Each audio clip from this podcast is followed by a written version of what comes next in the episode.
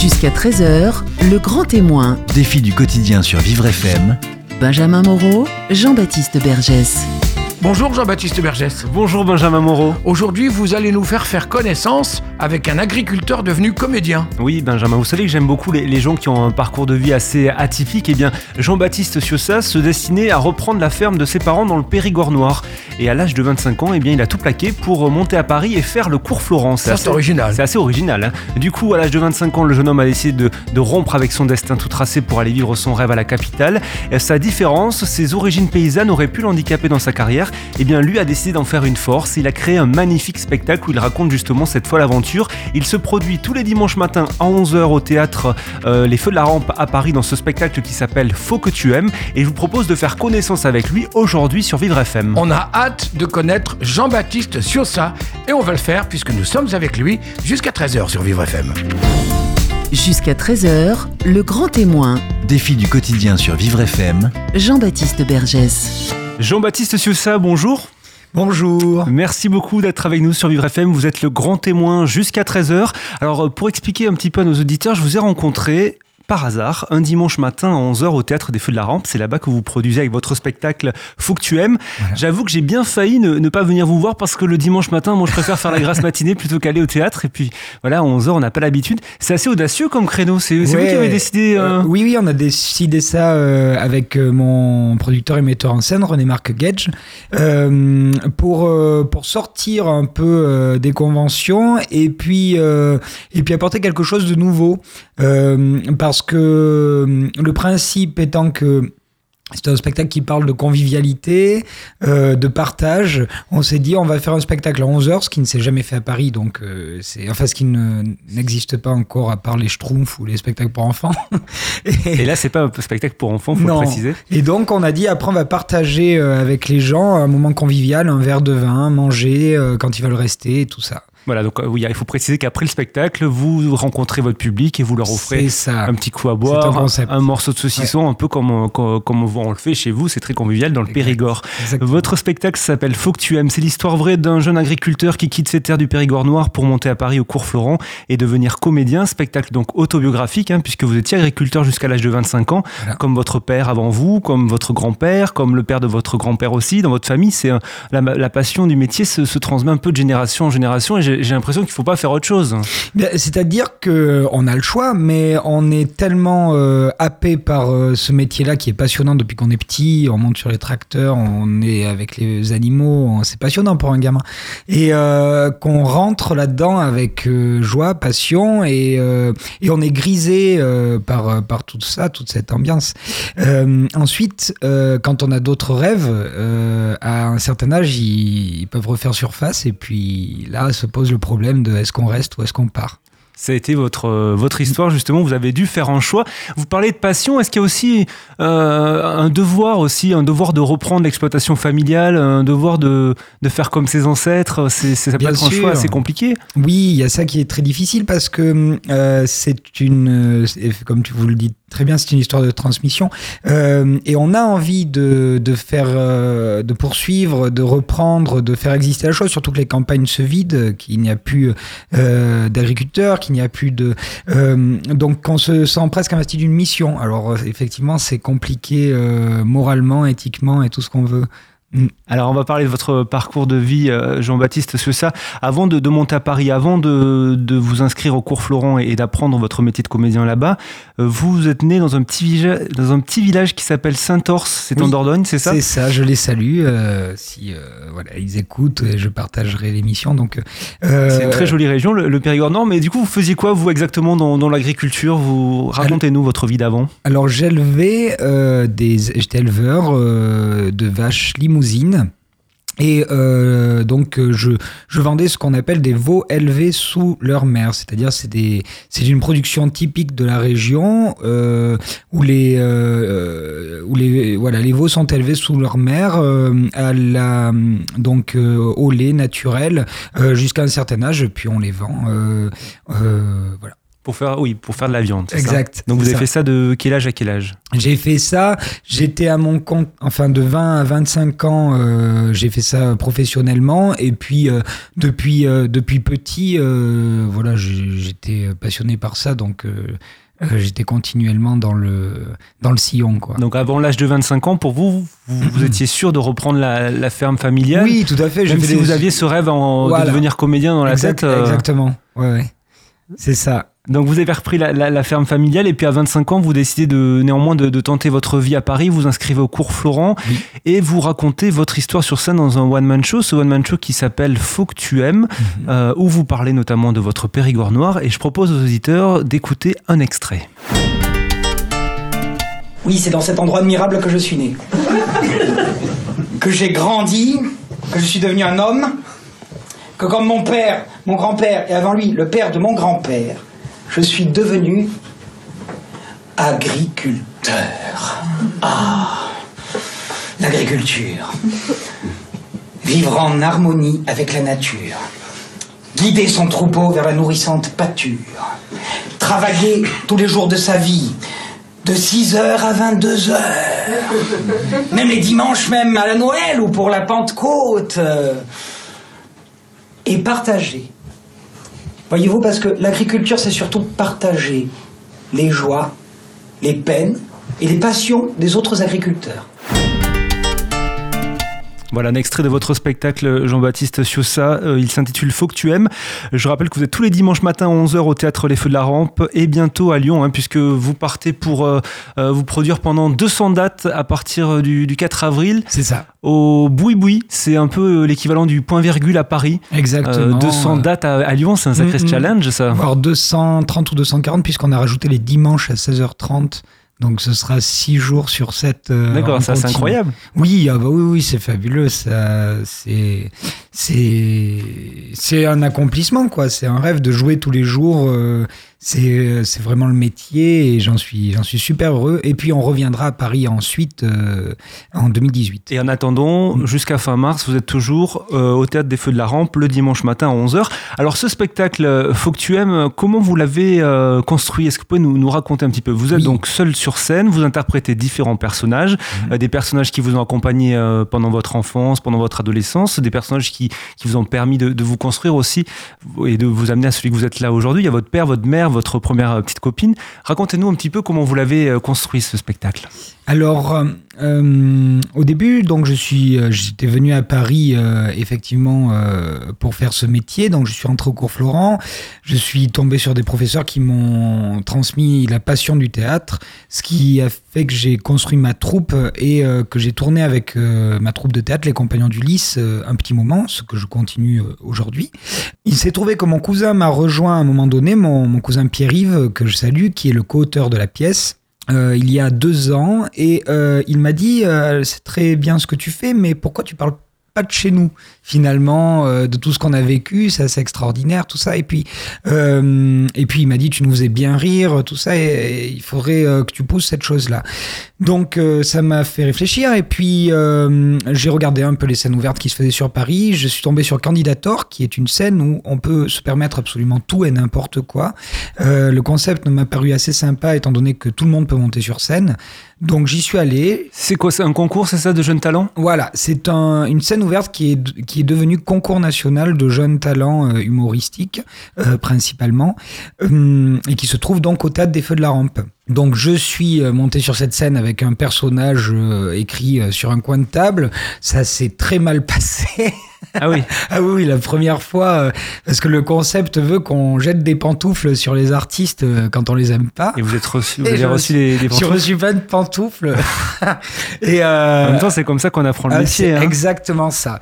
Et donc, je ne me suis pas démoralisé. J'ai dit, bon, ok. Et puis, René Marc, euh, euh, qui est l'initiateur du concept, euh, a vu ma réaction. Il a vu que, euh, bon, euh, j'avais quand même un univers un peu particulier, tout ça. Il m'a dit, ah, ça m'intéresse. T'as l'air d'avoir de la volonté. Si tu m'écris un spectacle pour dans un mois, euh, je prends. Et à ce moment-là, vous aviez rien. Et à ce moment-là, j'avais rien du tout. Alors, euh, bon, euh, il faut savoir que lui, quand même, c'est un découvreur de talent, qu'il a, a repéré plein de gens. À l'époque, il était découvreur de talent au point virgule. Et, et je me suis dit, bon, allez, on fonce. J'ai appelé Pierre-Yves, j'ai dit, oh là là, il me propose ça, qu'est-ce qu'on fait? Il m'a dit, allez, fonce, j'écris un truc. Pierre-Yves, mon cousin, a écrit la trame. Euh, j'ai inclus les personnages, les chansons, parce qu'il y a aussi des chansons, tout ça. Et puis à deux, en se renvoyant comme ça euh, des mails, on a monté un spectacle qu'on a proposé trois semaines après. Ça a plu, euh, on l'a joué un mois comme prévu euh, ensuite, et puis depuis, bah, ça n'arrête plus. Euh, voilà.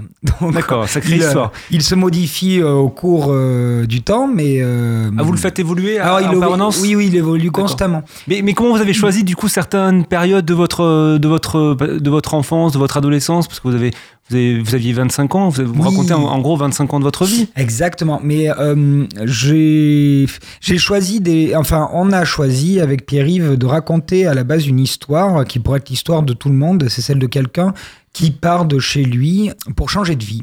Et, euh, et comment ça se passe? Et donc, quand on part de cette base-là, de cette histoire, euh, qui parle donc de racines, qui parle de changement de vie, forcément qu'à l'intérieur euh, entrent en jeu des personnages de famille, d'amis, de, euh, et les personnages se sont inclus naturellement comme ça dans l'histoire, euh, dans une histoire, tout simplement. Donc vous interprétez par exemple votre papa. c'est ça. Comment il a réagi lorsqu'il a vu le spectacle? Ah ben, euh, quand, quand et il qui, a... et qui s'est vu en fait en- à travers vous euh, Ah, il a, il a adoré, il a adoré parce que je suis, il est pas venu sur Paris encore. euh, il m'a dit qu'il viendrait sur Paris quand, quand je serai chez Drucker.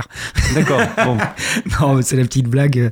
Mais Et par contre, on en parlera peut-être en, en deuxième partie d'émission, mais je crois que ça n'a pas été facile, lui, justement, d'accepter votre choix et, et de vous voir partir Oui, faire autre chose non, que reprendre la ferme. C'est pas évident parce que parce qu'on avait construit beaucoup de choses ensemble et que il s'est retrouvé abandonné du jour au lendemain parce que c'est vrai que j'ai pris le parti de partir d'un coup sec, euh, sinon on peut pas, on peut pas y arriver. À un moment donné, faut trancher. Et, euh, et euh, je l'ai laissé un peu, je l'ai laissé seul avec la ferme, avec avec 70 vaches allaitantes. Et pour lui, c'était compliqué, je pense, euh, déjà logistiquement. Et puis le fait que le fils parte aussi, c'est quelque chose de très difficile euh, pour un, pour un agriculteur. Et puis quoi. pour être comédien, peut-être qu'il il comprend pas trop ce, ce métier qui est parfois jugé comme ne pas être un vrai métier. Oui, au début, effectivement, euh, on savait pas trop, euh, savait pas trop ce que j'allais faire là-bas. Et puis, euh, et quand après il a vu ce que ça donnait, puisque je suis revenu le, jouer dans la région, euh, bah, là, il a compris et, tout se passe très très bien parce qu'il voit que c'est un travail que j'étais parti, euh, parti pour faire quelque chose de bien. Jean-Baptiste Fiossa, restez avec nous. On va marquer une courte pause et dans un instant, on continue de parler de votre parcours de vie. Parcours de vie assez atypique, hein, celui d'un jeune agriculteur périgourdin qui vient réaliser son rêve à Paris, euh, devenir comédien. C'est votre histoire et c'est l'histoire que vous racontez sur la scène du théâtre Les Feux de la Rampe tous les dimanches matins à 11h dans votre spectacle qui s'intitule Faut que tu aimes. À tout de suite sur Vivre FM. Midi 13h, le grand témoin, Défi du quotidien sur Vivre FM. Jean-Baptiste Bergès. Nous sommes en compagnie de Jean-Baptiste Siossa jusqu'à 13h. Il est le grand témoin sur Vivre FM. Jean-Baptiste Siossa est comédien et humoriste. Il se produit tous les dimanches matins à 11h au théâtre Les Feux de la Rampe à Paris dans son one-man show euh, Faut que tu aimes. C'est le titre de son spectacle. L'histoire vraie d'un jeune agriculteur qui quitte ses terres du Périgord noir pour monter à Paris au cours Florent et devenir comédien. Spectacle donc euh, Jean-Baptiste autobiographique hein, puisque vous étiez agriculteur jusqu'à l'âge de 25 ans comme votre père et comme euh, vos ancêtres. Et puis euh, un beau jour, vous avez décidé de, de partir à Paris pour, euh, pour réaliser votre, votre rêve. Alors dans ce spectacle, vous parlez donc de, de, de ce qu'a été votre vie avant. Moi au départ, j'avais un petit peu peur que ce soit communautaire, mais en fait non, c'est très fédérateur. En quoi Ouais. c'est fédérateur? En quoi ça peut intéresser un, un public parisien? Et justement, et, et le succès de votre spectacle le montre, puisque tous les dimanches matins, la salle est pleine. Euh, c'est, euh, je pense que tout le monde se retrouve là-dedans parce qu'on est tous euh, issus de quelque part, donc on a tous des racines et qu'on a de plus en plus besoin de les retrouver, de se recentrer, de d'avoir un point d'attache. Euh, c'est c'est-à-dire que tout le monde a le souvenir de de ses grands-parents ou euh, ou de ses arrière-grands-parents qui euh, qui faisaient des tartines avec du pâté et, et les ces odeurs-là de la campagne euh, sont encore euh, sont encore dans dans les mémoires de tout le monde. Et d'autre part, il y a le le fait que c'est un changement de vie et ça, je pense que c'est universel parce que le fait de couper le cordon euh, ombilical à un moment donné et de et de, de, changer de vie pour une autre qui est tout à fait différente, tout le monde le traverse à un moment donné sans forcément l'accomplir, mais euh, mais en tout cas tout le monde passe par là. Et je pense j'ose espérer que ça donne envie aux gens d'aller au bout de leurs rêves et de, euh, de ne pas faire de concessions, de, euh, de, changer, euh, de changer les choses pour être heureux. Quoi. Vous parlez de changement de vie, c'est vrai que dans notre société actuelle, il y a un peu un, fantasme de changement de vie, et notamment de la part des citadins. Alors notre, réalisateur, la Jason, a eu une question pertinente pendant la, pause. Il, dit, il vous a dit, c'est vrai que vous faites un peu le contraire de, de tout le monde. Il y a beaucoup de citadins, de Parisiens qui partent à la campagne pour ouvrir une ferme, élever des chèvres. Mmh. Vous faites le contraire. Et vous pensez peut-être que le public parisien, ça leur plaît justement parce qu'à travers votre histoire, ils, fantasment leur changement de vie? Je pense, ouais, que c'est un, c'est un voyage dans un sens comme dans l'autre et qu'on se retrouve, euh, on se retrouve au milieu de, ce croisement, de ce voyage. Et on a beaucoup à échanger. Eux ont à apprendre sur la campagne. Moi, j'ai à apprendre encore euh, euh, sur le côté citadin, toujours. Et, et, hum, et puis on se retrouve dans les deux, puisque moi j'adore revenir euh, à la campagne, donc euh, j'adore leur parler de ça. Euh, eux adorent me parler aussi de, de ce qu'ils font, de leurs rêves, de ce qu'ils trouvent, de leur, de leur idée de la campagne, de leur idée de l'agriculture d'aujourd'hui.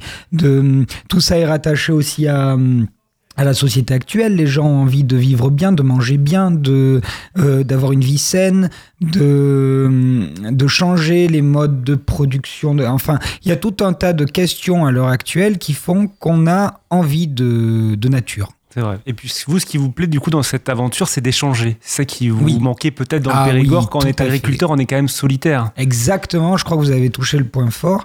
Euh, c'est c'est qu'au bout d'un moment, on est très seul et que et qu'on a besoin de partager. Et, alors dans les campagnes, au sein des campagnes, on partage quand même beaucoup, euh, mais avec les autres agriculteurs. Et puis un agriculteur est très seul. D'ailleurs, ils ont plein de problèmes en ce moment parce qu'en plus il y a des soucis économiques épouvantables.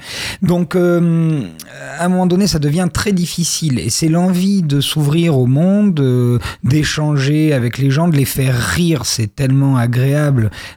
et c'est ce qu'on a voulu prolonger avec euh, les dimanches, euh, c'est cet échange euh, dont on parle dans le spectacle et qu'on prolonge après en, en, partageant avec le public. Moi, j'adore, j'adore cette convivialité. J'avais envie de la, de la pousser au maximum. Alors, Jean-Baptiste Siossard, racontez-moi quand même qui, était, qui étiez-vous, adolescent, enfant? Vous aviez déjà ce, ce côté voilà ce côté, cette ah. envie d'être humoriste, comédien Est-ce que vous faisiez déjà rire votre famille?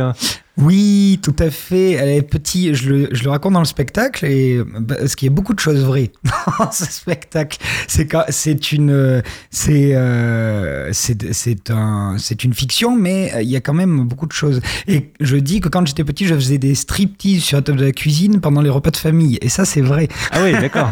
Donc je faisais rire. Original. Je faisais rire mes parents et mes grands-parents avec ça. À l'époque, euh, c'était, euh, c'était la grande époque du, du bébé de show et tout ça, euh, avec les Coco Girls, je sais plus ce qu'il y avait. Euh, euh, et, et, donc, j'avais ce truc-là. À l'école, j'arrivais tous les jours déguisé différemment. D'ailleurs, les maîtresses croyaient que j'avais un vrai problème de personnalité.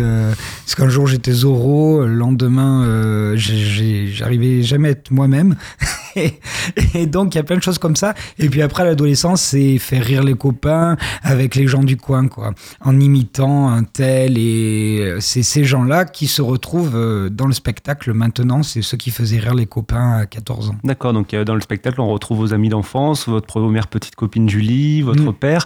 Alors dans le spectacle, vous racontez aussi justement, hein, vous allez voir votre papa et vous lui dites, euh, voilà papa, la nature me murmure des voix, elle me dit de partir chanter à Paris, etc.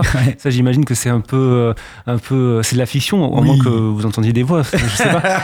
ce que je veux savoir, c'est à, quel moment vous êtes dit, ça y est, il faut que j'y aille, quoi. C'est à quel moment vous avez pris votre décision, à quel moment vous avez dit j'arrête la ferme, je vais à Paris? Euh, Ce moment-là, c'est, euh, je crois que c'est, euh, je m'en rappelle très bien. Hein. Après, il y a, c'est-à-dire que c'est quand on arrive au bout des choses et qu'on se dit bon, là, aujourd'hui, soit je m'installe. Il était question que je construise un bâtiment, que j'achète des terres, que on devait porter la chose beaucoup plus loin. Je je me suis dit là, soit j'investis et je fais des emprunts à vie, donc je deviens agriculteur parce qu'on ne peut pas revenir en arrière, c'est trop d'investissement personnel et financier, ou euh, soit je lâche tout et j'accomplis mes rêves. Mais ça mettait tout en jeu parce que euh, parce que j'étais installé, que j'avais une copine, une maison, que hum, j'étais installé avec mes parents, que donc il a fallu euh, du jour au lendemain casser tout ça.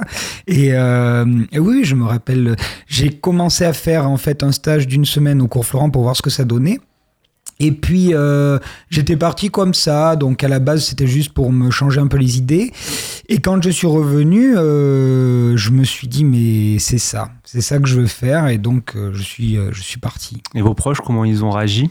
Alors euh, au début c'était pas facile parce que parce qu'ils ne savaient pas ce que j'allais chercher là-bas, si c'était un si c'était une lubie, si c'était même s'ils savaient que j'aimais ça depuis petit, mais ça fait toujours peur.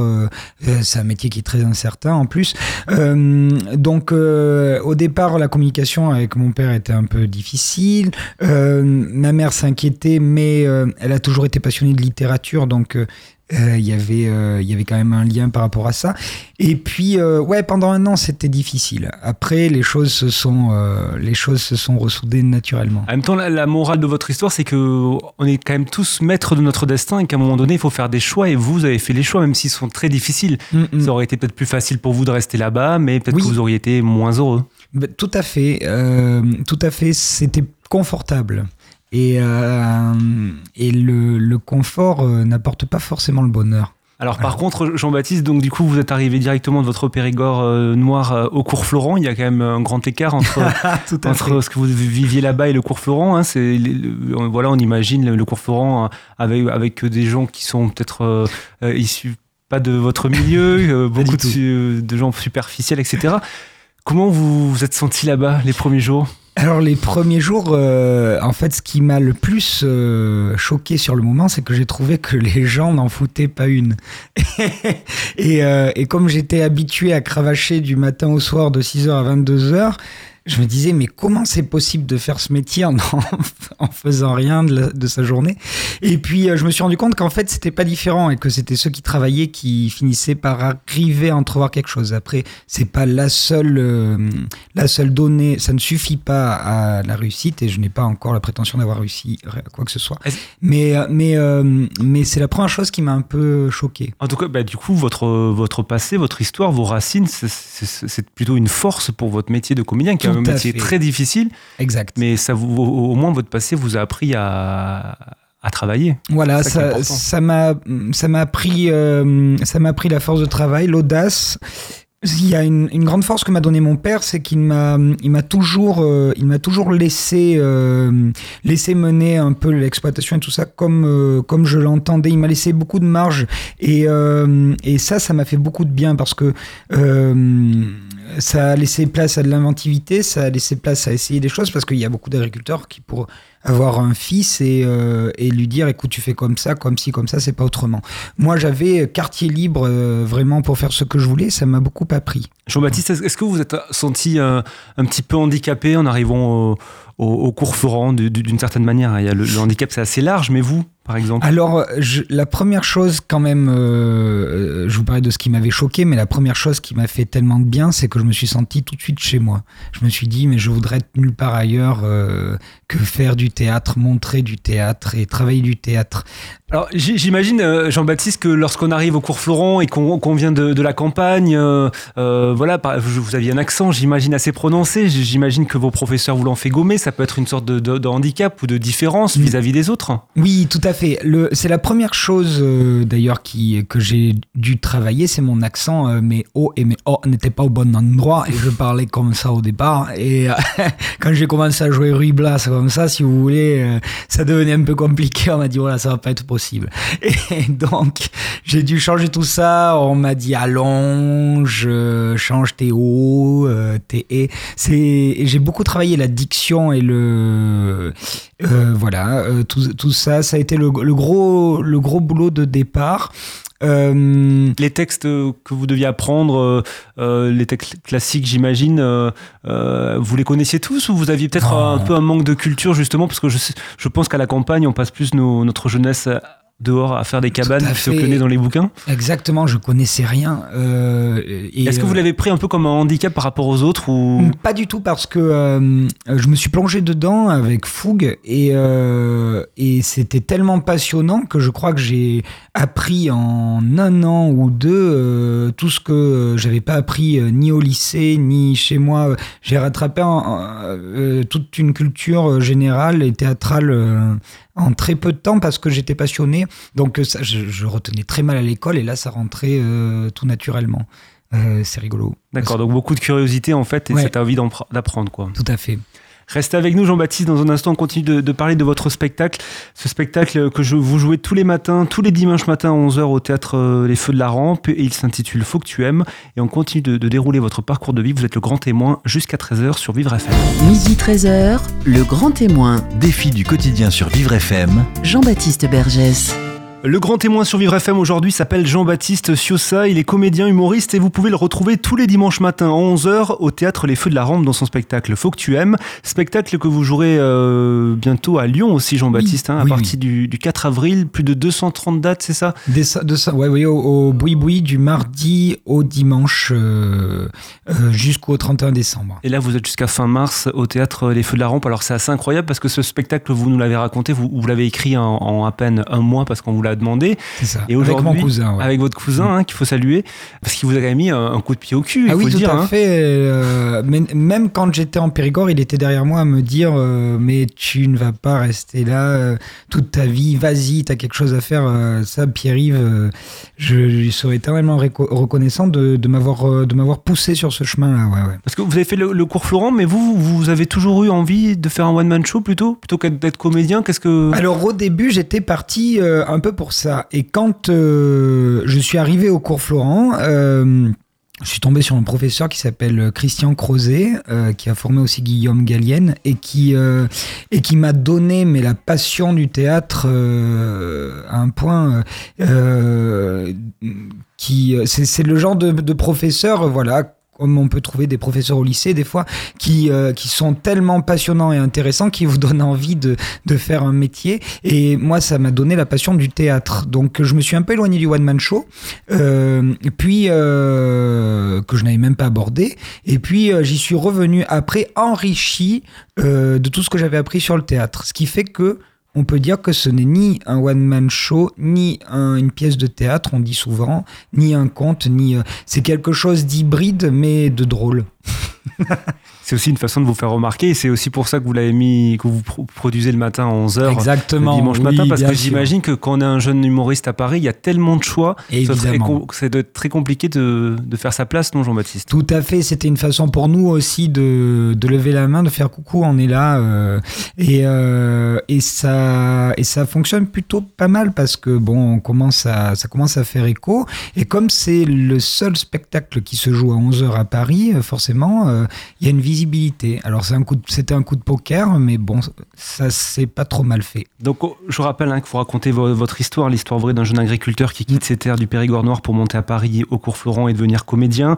Euh, vous interprétez différents personnages, votre père, votre, vos amis d'enfance, euh, votre, petite, votre première petite amie euh, aussi. Quel, quel est, quel a été le personnage le plus compliqué à interpréter? Est-ce qu'il y en a, est-ce qu'il y en a eu un ou pas, Jean-Baptiste?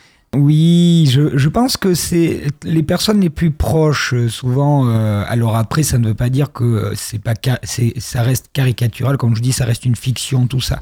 Mais plus c'est proche de soi, plus c'est difficile parce qu'on a toujours peur après de la réaction. Je pense que le père, ouais, c'était le père, c'était un challenge. Et la première fois qu'il l'a vu, euh, j'étais, j'avais très très peur. Mais encore une fois, c'est une fiction et ce n'est pas vraiment lui, c'est une image du père, voilà, qui est extrapolée.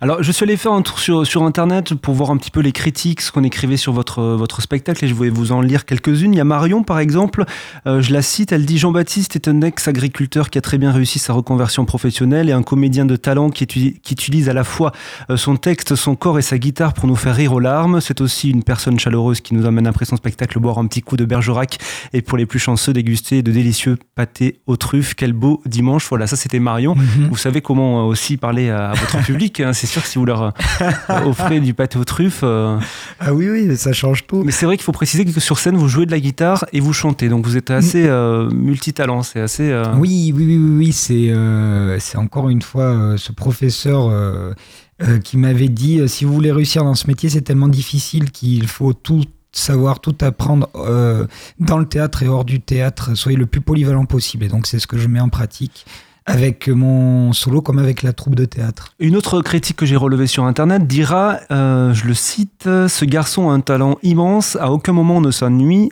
Et à la fin, on regrette que ce soit déjà terminé. Une bouffée d'oxygène dans ce quotidien pollué. Merci de tout cœur. Voilà aussi euh, un message qui illustre bien ce que pensent euh, les spectateurs. Ça vous fait sourire. Ah oui, bah oui, mais ça- mais ça illustre bien que voilà, les gens à Paris ont aussi besoin d'évasion. euh, Bien sûr. d'évasion et de se projeter ailleurs. Et du coup, on a une autre critique de Romain qui, qui dit drôle, touchant, sincère et très bien joué. Jean-Baptiste a un véritable talent et il, ne- il le prouve.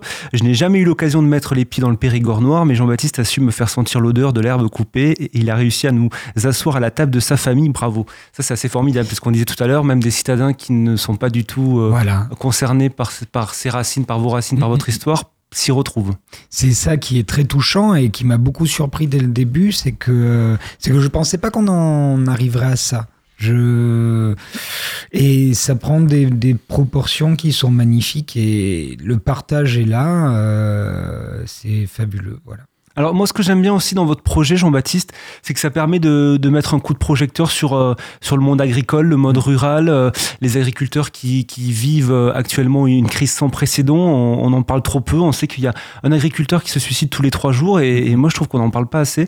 Et c'est vrai que ça peut être euh, voilà sans vous pour vous- sans pour autant vous projeter comme porte-parole, mais ça permet de mettre un petit peu un coup de projecteur euh, sur sur sur la solitude du monde agricole et sur euh, et sur et sur ce qui est en train de se penser. Quel est votre Oui, avis, Jean-Baptiste? Je suis euh, ravi euh, si ça peut euh, les mettre un peu en lumière parce qu'ils en ont besoin. Euh, faut pas oublier que c'est eux qui nous nourrissent, que c'est eux qui entretiennent nos beaux paysages, que euh, c'est eux qui entretiennent notre culture. euh, euh, et, et ça me fait mal souvent de voir qu'on leur tape dessus continuellement.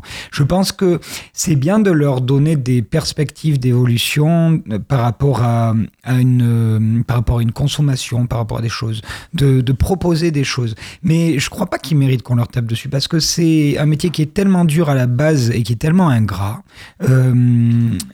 Euh, que que voilà si je peux si je peux les mettre en lumière et les défendre et, et les valoriser à l'heure actuelle ben c'est j'en suis j'en suis ravi. Et je suis agriculteur dans l'âme toujours autant qu'avant Quand on, est, quand on est agriculteur, on reste Mm. agriculteur toute sa vie, j'imagine. oui oui oui tout à fait C'est là où c'est assez paradoxal parce que j'ai l'impression que les Français aiment beaucoup leurs- leurs agriculteurs. Euh, Le succès du salon de l'agriculture le montre. hein, Il y a quand même plus de 600 000 personnes Bien qui sûr. viennent visiter le, le salon en, en une semaine. Et en même temps, euh, on leur tape dessus. Certains ont plein de préjugés sur eux. J'ai l'impression que je pense que les Français ne savent pas vraiment quel est le travail des agriculteurs. Exactement. Moi, j'ai j'ai eu beaucoup de, de gens comme ça qui sont venus me voir à la fin et qui me disent Oui, mais bon, vous vous moquez. Parce que il y a hum, l'imitation, effectivement, des, des, des agriculteurs locaux, des copains, donc des gens qui sont le plus proches de moi, euh, qui est burlesque, qui est. euh, et puis, euh, qui est très cru. Et des gens venaient me voir en me disant Oh, vous moquez un peu des agriculteurs. Les agriculteurs aujourd'hui, c'est quand même pas ça. Ce sont des chefs d'entreprise. Ils sont euh, bien habillés dans leur petit bureau, à manipuler leurs ordinateurs et tout. Mais non, Pas tous, pas tous. mais très peu, très peu. Il y a, il y a quelques, il y a quoi? Il y a 5% d'agriculteurs qui ont des, des exploitations immenses, céréalières ou je sais pas.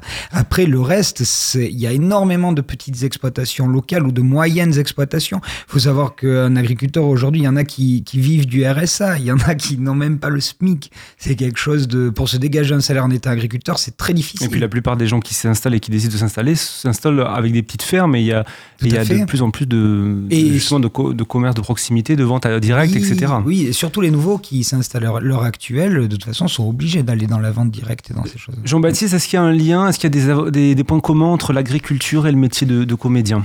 Bien sûr. Euh, le, fait de, le fait de réaliser euh, quelque chose de, de sensible, euh, d'artisanal, entre guillemets, et de, de créer. Euh, le fait de créer avec passion. Moi, je soignais, c'est, c'est- ça fait rigoler les gens quand je leur dis ça, mais euh, finalement, je, je m'occupais de mes animaux comme je fais du théâtre. C'est-à-dire C'est-à-dire que je prenais du temps. Je passais du temps dans ce que je faisais. Euh, je, euh, et puis le, le, le plaisir, euh, c'est un art pour moi l'agriculture de le plaisir de retourner la terre, le plaisir, le plaisir de, le plaisir de, de voir, de voir ces, ces animaux profiter, de s'en occuper, de, de, de soigner son exploitation, de, c'est de la créativité. Je crois que c'est de la créativité avec passion et donc avec énormément de travail. Et ce qui fait que euh, le théâtre pour moi rejoint l'agriculture, il y a une phrase comme ça de de Xénophon qui dit euh, il avait raison celui qui a dit que l'agriculture est la mère et la nourrice des autres arts. Et je trouve ça très beau et très vrai. C'est une très belle phrase. Et puis il y a l'authenticité aussi qui est Mm. propre à, à ces deux métiers, celui d'agriculteur et celui de, de comédien. Alors Jean-Baptiste, on vous retrouve tous les dimanches matins à 11h au Théâtre Les Feux de la Rampe à Paris jusqu'à fin mars dans votre spectacle Faut que tu aimes. On vous retrouve demain, demain jeudi euh, 9 mars. Oui. On vous retrouve au Kibélé à Paris. Dans- ça, c'est dans un autre spectacle que vous présentez avec Tout votre troupe. à fait, ça c'est avec ma troupe de théâtre. Euh, on propose le Misanthrope version blues. D'accord. Le chef-d'œuvre de Molière le chef-d'œuvre revisité. de Molière revisité euh, et euh, très revisité. D'accord. bon, alors vous nous en dites pas plus. On, on viendra vous voir Euh, demain. à- Alors demain c'est presque complet. D'accord, Il y a, une, autre date. le 22. Euh, le 22 mars, donc c'est au, euh, petit euh, café tête du Kibélé. Voilà, on a deux dates exceptionnelles comme ça. L'idée c'est de. ensuite, on va aller le jouer 10 jours. J'ai pris 10 jours dans ma tournée de Lyon en la première semaine d'août pour aller le jouer dans les beaux monuments du Périgord, les châteaux et tout ça. Et puis l'idée là c'est de le vendre à des professionnels pour 2018 quand je vais revenir à Paris. D'accord. Donc ça, c'est le Misanthrope version blues. Euh, donc vous allez rentrer quand même dans votre Périgord un petit peu. Hein, vous- Oui, oui, euh, une semaine, euh, une semaine, la première semaine d'août. Première semaine d'août, je serai en Périgord avec ma troupe pour faire la tournée euh, des châteaux du Périgord. Et donc je rappelle, votre spectacle Faut que tu aimes, c'est tous les dimanches à 11h au théâtre euh, Les Feux de la Rampe à Paris jusqu'à fin mars. Et puis vous avez plus de 200 dates prévues à Lyon à partir d'avril au Boui Boui. Euh, au Boui Boui, euh, voilà, j'invite nos auditeurs euh, lyonnais puisqu'on a quelques, on a beaucoup d'auditeurs lyonnais justement qui nous écoutent, qui écoutent Vivre FM. Donc ça sera l'occasion de faire connaissance avec vous, Jean-Baptiste Sioussa. Tout à fait, j'ai hâte. Merci beaucoup d'être venu témoigner Merci sur l'antenne de Vivre FM. accueil, merci. Et, et bon courage et bon vent pour la suite. Au revoir. Merci, au revoir. Vivre FM